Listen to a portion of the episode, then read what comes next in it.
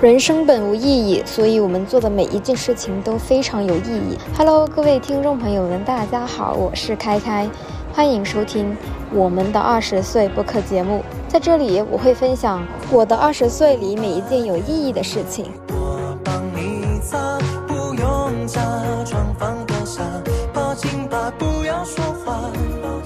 节目的第七期，现在是北京时间二零二三年九月二十四日。周日晚上的八点半，我坐在一家星巴克外边，其实也就是马路旁边。哈，你们肯定想象不到，在星巴克室内录音的杂音比在马路边录的杂音还要大。好，那我开始我的这一期分享了。我最近依然还是处在秋招的水深火热当中，就不断的自我怀疑，然后又不断的重拾信心。接着又陷入自我怀疑，接着又不断的建立起一点点信心，反反复复躺平起来，躺平起来，仰卧起坐式的纠结挣扎焦虑呀。然后在最近有某一天的早上，我真的整个人都非常的崩溃，所有的信息都向我砸来，我处理不了，整个人的情绪能量特别的低，我一瞬间都觉得好崩溃呀。受不了，完全受不了。我需要找一个人去发泄我的心情。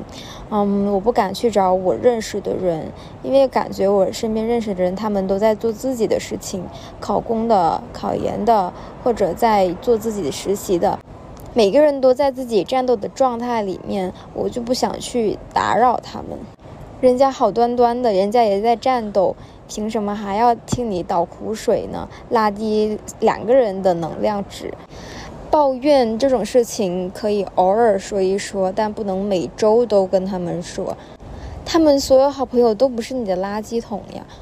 但我在二十二号那一天的早上某一刻，我真的感觉下秒就要爆发了。我急需找一个人去发泄我内心的情绪，于是我就在小红书上去随机找了一个姐姐，我就说嘛，就请他们吃饭嘛，他们就可以听我倒苦水。其实说实话吧，我在小红书上去发布这样一则消息，能看到我这样信息的人，大概率都是跟我有一样共鸣的人。大家可能都处在于一个很低能量、很纠结、挣扎的状态当中。但无论如何，我觉得只要去抒发，对我现在的的状况都会有所缓解吧。我必须去这么做，向外去发出求救的信号。我也想过说要不要去找心理医生等的，但一一方面考虑到它的价格，另一方面你又很难去找到一个真的适合你的心理医生。嗯，如与其这样的话，还不如随便找个人聊聊天算了。于是乎就约到了一个姐姐，她是九七年的，工作大概有五年左右。我们在地铁站碰面，她穿了一条黑色的长袖。啊，黑色的无袖的长裙，眼睛挺大的，反正看到她那一瞬间就会觉得，嗯，是一个很漂亮的小姐姐。那从地铁去到我们餐厅的目的地的那一个过程，我们几乎都没有怎么讲话。嗯，也可能那个姐姐好像搭了那么一两句，但我已经不记得是什么了。反正我当时整个状态就很很荡。按平常的习惯，我一定会去找话题，找到一个切口聊下去的。但是我真的不想动，我好累，所以我们就一直无语的走到了餐厅的地点。就那一路，我都已经感受到了这个小姐姐她很低沉的状态，感受到了她的低能量，感觉比我还要低。我给她起个外号吧，叫小黑姐姐。其实，在那一路就开始有点纳闷：一个工作了五年，在社会上生存了五年的职场人，他的社交状态、社交能力依然是这样子的吗？就很像我的社恐朋友、社恐同学一样，但我的朋友、我的同学，他们都跟我是同龄人啊，他们还没有开悟，还没有出到社会，可以理解。但一个已经在社会上独立生存了五年的人，我想象中的不应该是这样的呀。其实，在点好菜那一刻，我也不知道聊点啥，但来都来了嘛，总聊点吧，不能就白干干在那吃饭。然后还是由我来开启了话题，我问他能不能分享一下你的职场经历呢？好，那他就分享了他工作了五年，主要是有两段职场经历。第一段是从毕业做了两年的一段，第二段是做了一年多，到现在。他就是处于一个无业游民的状态，他自己称自己为无业游民哈，但同时也有在做自己的事情嘛。他这个无业游民的状态，据我的他没有具体说，但我据我判断，应该有差不多大半年的时间了。嗯，我听到这里我就觉得，不去一个公司上班，依然能够靠自己做事情，能在广州生存下去，还是蛮厉害的，在我看来。于是我就接着这个话题问，嗯，你当初为什么选择了这份工作？你这个工作的感受是怎么样的？以及你怎么结束了这份工作？因为什么不开心，所以辞掉了这个工作？其实我陆陆续续的问了好几个问题，但他都没有说太多。我在想，是因为我们之间还不够没有信任呢？还是说他确实也自己也不知道具体的原因是什么，就稀里糊涂嘛，模模糊糊。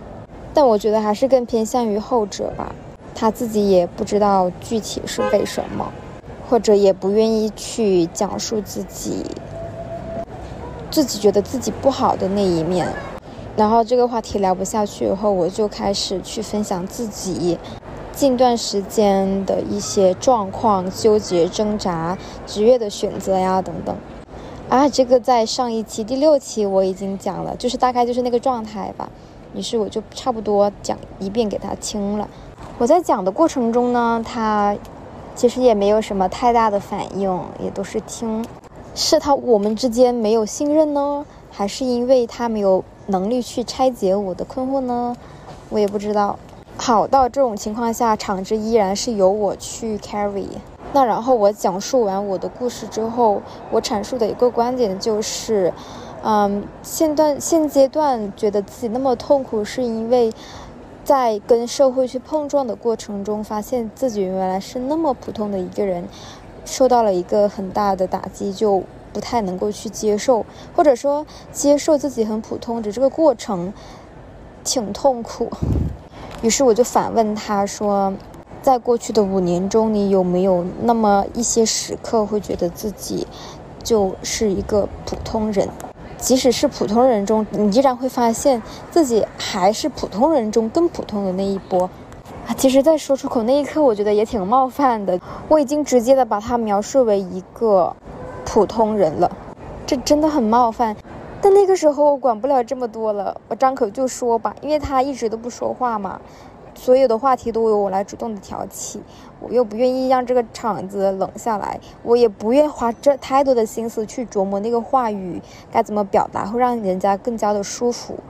嗨，就一个陌生人嘛，我不管了，我就直接说了，他听了难受就难受吧，反正那个邀约是我发出的，饭是我请的，我有什么好愧疚的呢？我我觉得是啥就说啥了。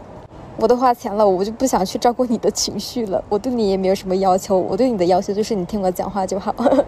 然后他就用大概三四句的话去讲述了他觉得自己很普通的那一刻，然后就没了。好，说完我的困惑之后，我就邀请他说出他现在的困惑在哪里嘛。但对于这个问题，他也描述的依然的很模糊。他说，他现在纠结的是不知道安定在哪里，是在广州呢，还是回老家呢？在广州居无定所，租房要搬来搬去，就非常的没有安定感。包括父母的年龄也大了，也需要照顾到他们。如果在广州就不好不好弄嘛，所以是想着回去。哎，其实听到这里的话，他就是想回去嘛，但他在犹豫的点可能还是想着说在广州。还是非常希望说能够找到自己的工作，找到自己想要做的工作，拿到一定的成绩，而不是直接的就回家。于是我接着就问他说：“那你现在最想做什么样的工作呢？”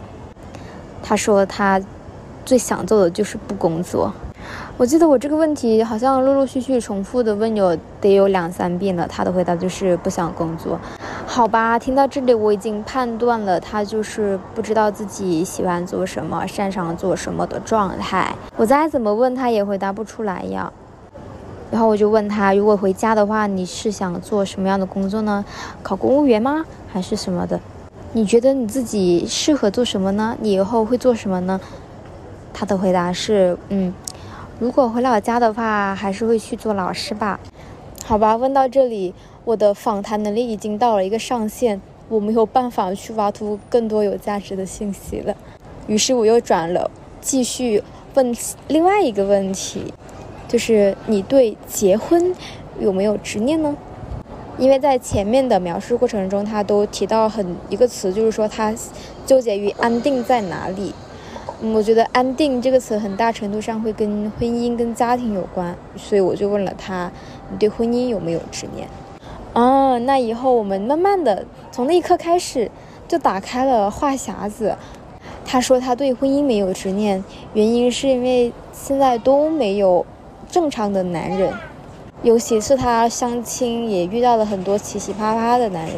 然后就着这个话题，我也表达了一波我对婚姻的看法。我说，任何一个有结婚念头的想法的女生，我觉得还是有野心的女生，因为结婚它就是一个资源的整合，无论是男方还是女方，在事业上都会走上一个新的台阶。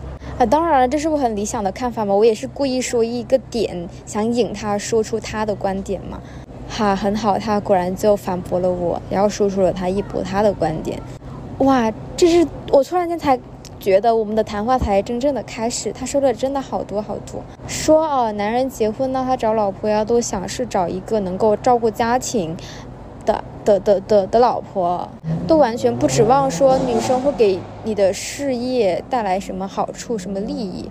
所以。男生找老婆就是老婆能给他的家带来帮助，帮他做家务、带孩子，那这就对于女生意味来意味着她要放弃她的事业。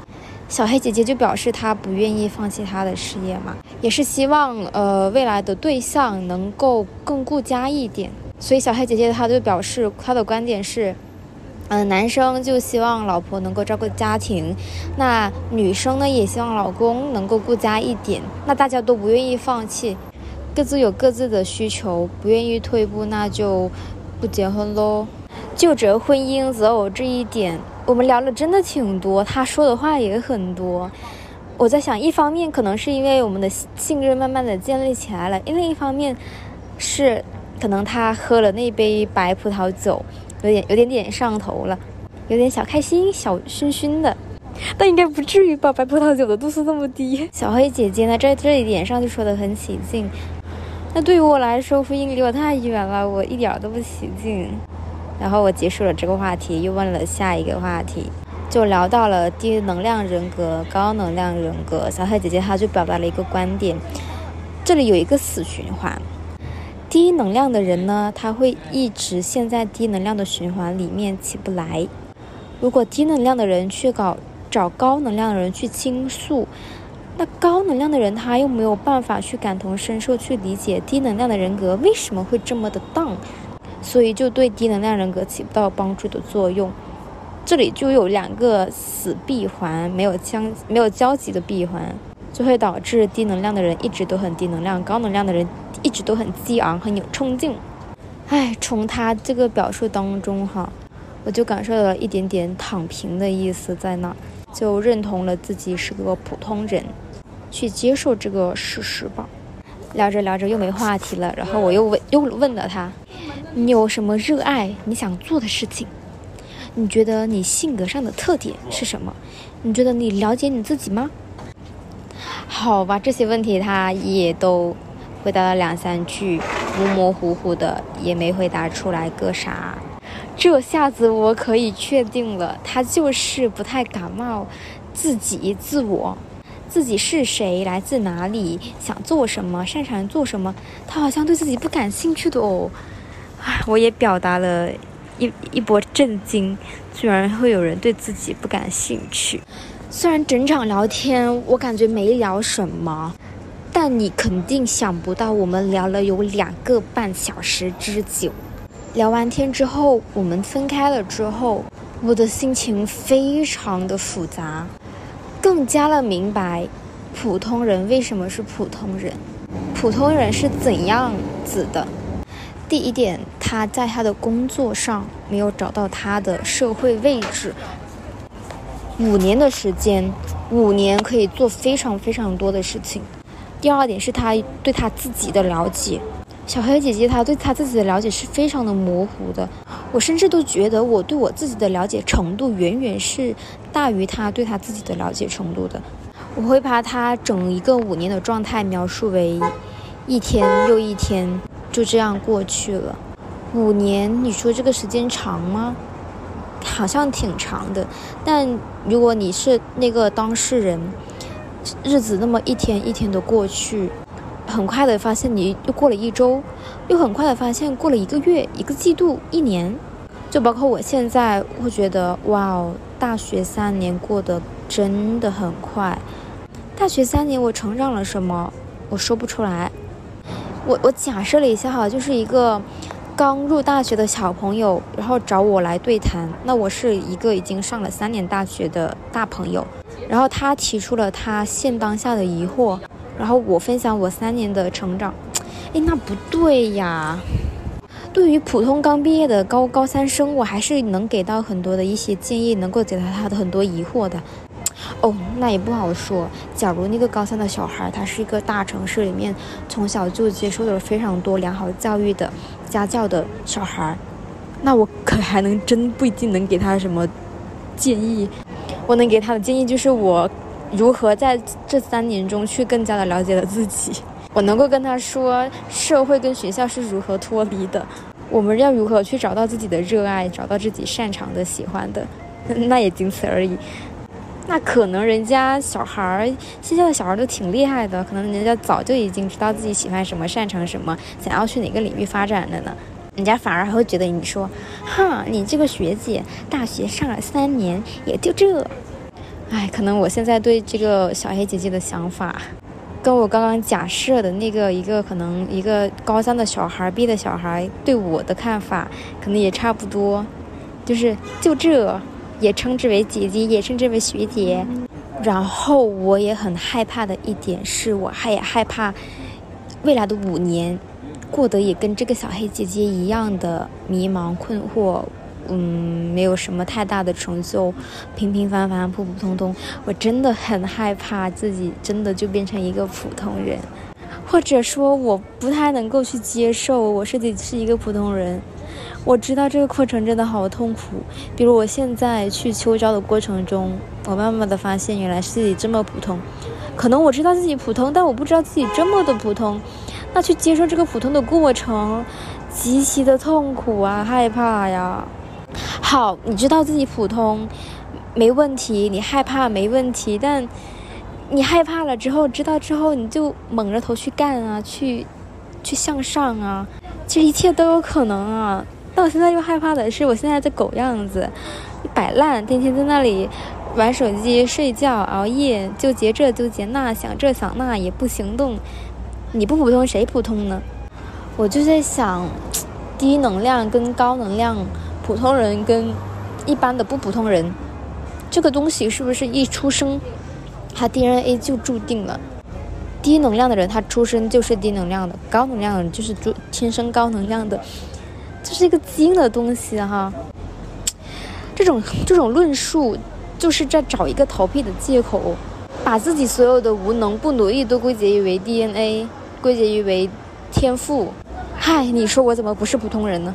那不就是吗？确实，总有那么一群人，他认识到自己普通之后就非常不甘心，非常的愤怒。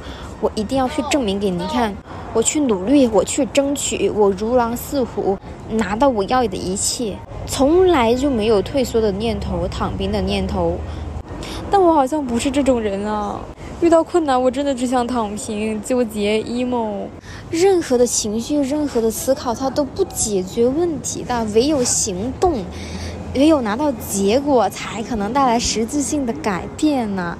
再怎么自洽，再怎么认知高，有屁用？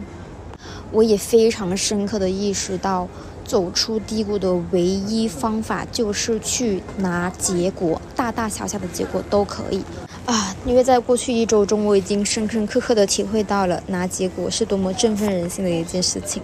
那在我录完第六期播客的当天晚上，我就开始赶一个三千论文的 DDL，三千字的论文，我用了。从零到有，从选题到最后完成敲字，我最后写了三千五百、三千七百字，我只用了四个小时。因为我的方法就是干，把这个三千字的论文拆解成几百字、几百字，然后去写。遇到问题、遇到恶心的东西，就忍着恶心上写干。那最后我很顺利的就完成了这个论文。哇，那一刻。我感觉我又可以了，我又行了，我又站起来了，我不再 emo 了。然后写完论文的第二天，我去参加了一个实习的面试。在面试的过程中，我的整个表述就非常的烂，对岗位的理解，对自我的了解，整一个表述，我去啊！那一刻，就一个一场面试，自己说着说着都自己都觉得无聊的程度，到底是什么样的面试呢？哇！面试后我整个人都崩溃啊，打击啊，就是你又发现了自己不行的一点，自己普通的一点，需要去精进的一点。一个普普通通的实习都拿不下，哎呦！我又陷入了自我的怀疑，又 emo 了。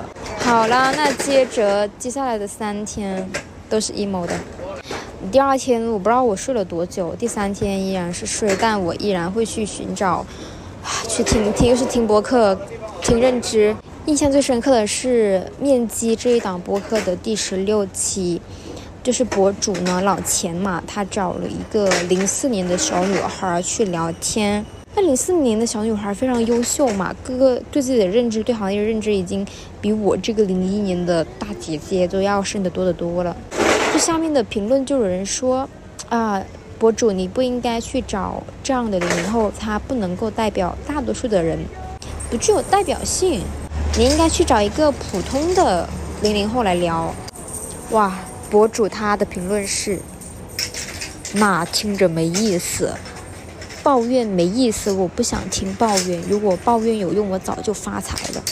好吧，录到一半，然后外那个小哥跟我说，外面要打烊了，你进来里面坐。那可能在里面录的话，声音会有点嘈杂喽，背景音挺嘈杂的喽。我继续说哈，他说，博主说他不想听抱怨，抱怨没意思。我又在那一刻深刻的认识到，普通人是怎么普通的，普通人就是抱怨喽，像我一样喽，抱怨自己是不是天生就是低能量喽，没有干劲喽，逃避喽。遇到事情就崩溃、退缩、emo 咯。你看，就是在这一点，我又要去接受自己很普通的这一点，哇，太难受了！我整个人听到、看到那句话，我又有力量，又 emo 又有力量了，就很复杂。你看，就就因为一个小小的面试，就推了三天，然后第四天，也就是那个早上，我崩溃了，就找到了这个小姐姐去聊天。那一刻又深刻的意识到，普通人之所以是普通人，都是有原因的，也挺有意思吧。就是一方面，你可以，你可你去跟优秀的人聊天，你就会知道优秀人为什么是优秀人；你跟普通的人聊天，你就会知道普通人为什么是普通人。能够杀出重围的人是什么样的人？嗯，也算是有点收获吧。那其实，在当天跟小姐姐约会完的当天。有一件事情又让我振奋起来了，就是我收到了唯品会秋招那个测评，那是我之前投的简历。我我想我收到测评的原因，可能是因为我的简历初筛通过了，他给我测评。我会把这个形容呃称之为我可能还是有那么一点点价值，还是有那么一点点能力可以被看到、被认可。那一刻就会觉得自己又有价值了，好，我又可以了，我又站起来了。然后星期六第二天早上就去参加了双选会嘛，双选会呢又跟，呃一些 HR 聊了聊天，就会发现，哇，还是了解到很多信息了，就会发现还有很多岗位还是有很多的可能性的，只要你愿意去争取去去拿。去实践了，去了解了之后，就会发现好像自己也没有想象中的那么的糟糕，还是有一点点希希望，有一点点机会的。那双双选会那一天的下午呢，我们我又去参加了一个社团的聚餐，它就是大三跟大四的一起嘛。那在整一个的聚餐的过程中聊天，然后我又了解到，其实大家状态都跟我一样的迷茫纠结，不知道做什么。甚至你就会发现，他们每一个人的做出做的东西，甚至都可能可能没有我多，状态是比我更更更平、更更差的。就从这样有限游戏的对比中，觉得自己好像还是比普通的一些人还是多知道一点点，多做了一点点，但很没意思呀。就是在这种地方找优越感有什么意思？没用。啊，在一个结束了聚会之后，我就紧急参加了一个我们自行朋友之间组组织的群面模拟群面。那在整一个群面的过程中，我预设的那个群面是大家都唇战舌如嘛，大家都很厉害嘛。那结果我发现，大家都有点社恐，都不怎么讲话，反而我是那一个发言发的最多、表现的最亮眼的那一个。那一刻，我又觉得，好像我又行了，我又有又有信心了。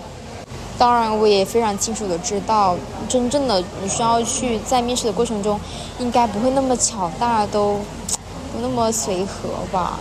大家可都肯定会如狼似虎。到了真正的战场上，每个人肯定都很 aggressive，你争我抢。好，那昨天是周六，今天是周日。我一起床，按理来说，经过周六种种建立起的信任，哦，建立起的信心，我应该更加的有干劲了。唉，但不知道为什么又焦虑了，是不是想太多了？就你虽然发现自己曲面还可以，但结果就是你投的简历还非常少，没有收到任何面试的通知，没有任何的群面，你依然什么都不是。所以整一个秋招的过程就建立起一点点希望，有一点点的可能性，随之又发现没有可能性，自我怀疑，然后又发现哪里又有地方了，又有希望了，然后接着很快的可能又陷入到另一个自我怀疑当中去，所有的事情低谷，我只有我觉得只有一个解决办法，就是你看到结果，拿到结果。结果才能证明你是真正的有价值，才能从低谷中走出来，去认可自己，找到自己的价值，真正的站起来，活起来。就你在低谷中，任何人对你的劝说、对你的开导，给你情绪上的帮助，不解决任何的问题。问题的解决办法只有一个，就是你去行动，去干活，去做事情。好。听到这里，不知道有没有人会觉得，哎，好累呀，不想去动啊，不想去争取啊，好累呀。我会有一点这种感觉了，就是如果说哈，我以后就从这个所谓的迷茫挣扎低谷中走出来，真正的正常的运作起来，我就可以称之，我就可以觉得自己打破了那个小黑姐姐说的那两两个闭环。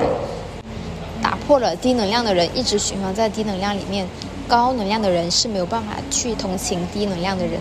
那如果我从低能量中走到了一个高能量的地方，我就非常能够理解低能量的人为什么低能量，以及知道说什么样的话可能会对他们有作用。哇，想想就挺挺不错的样子呢。唉，然后就会发现哈，到现在都九月底了，不知不觉。秋招的高峰期，大厂的高峰期已经到了尾声了。目前我依然就投了大概有二十多右的简历，这是很少很少的。然后目前也没有一场面试，也没有群面。我对群面很有信心的，但都没有给我面试的机会啊。一个月的时间，你做事情了，那一个月就过去了；如果你没有做事情，那这一个月也过去了。时间过得很快的，其实一天一天，一周一周，一个月一个月，可能很快我就毕业了，很快我就工作了，很快我就又陷入到了另外一种、另外一场挣扎当中。嗯，最后的话就是去做吧，just do it。哎，Nike 的这个 logo 真的 slogan 真的绝了，just do it，干就完了。哎，等一下。虽然说哈，你在情绪低谷的时候看一些能量鸡汤没有用，但是有时候觉得还是挺有用的。就在能量非常低沉、非常 emo 的那几天，我就看关注到了美斯美斯特斯邦威的直播，抖音直播。不过有一个主播叫做楚楚，她是九七年的，她很漂亮，她在整个直播整个直播间都是由她来 carry 的。嗯，怎么什么桥段呢？该做说什么样的话？节奏是怎么样的？啊，什么话术？砍价的话术？求关注、求点赞的话术？哇，我整个人就非常的拿捏，就会觉得好有趣的一个女孩啊。于是我就顺藤摸瓜嘛，也摸到了她的抖音啊，摸到她的抖音账号，啊，小红书账号，还有一个很重要的是她的微博账号。她微博的账号。好像从他大学的时候就开始有有有写微博，我就把他微博都翻到底了。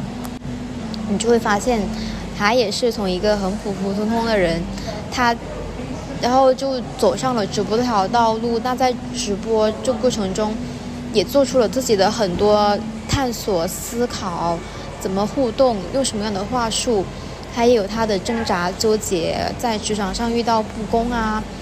哎，反正都有吧，在整个博文的过程中，然后在某一些条文博文中，你会发现她是一个很上进、很有拼劲、闯劲的女孩。遇到不公、遇到愤怒，她会向上去争取，会努力。我已经，我已经能想象到她这个过程中，哇，一些状态处境了。你就会说，楚楚真的是一个很有能量的女孩，我真我真的非常的看好她哦。又漂亮，又厉害，我就希望我能够跟她一起的成长起来吧。唯有努力，唯有做事情，唯有去突破、学习，你才有可能成长。没有别的办法了，Just do it，干就完了。好了，这一期的播客就到这里了。我也很期待我接下来会发生什么样的事情。下一个周日。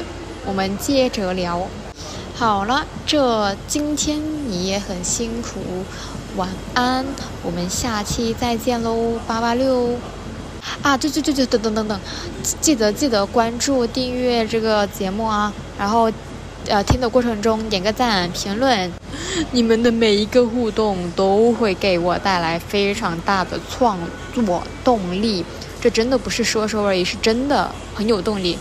好了好了好了。辛苦啦，辛苦啦，我们下期再见喽，八八六。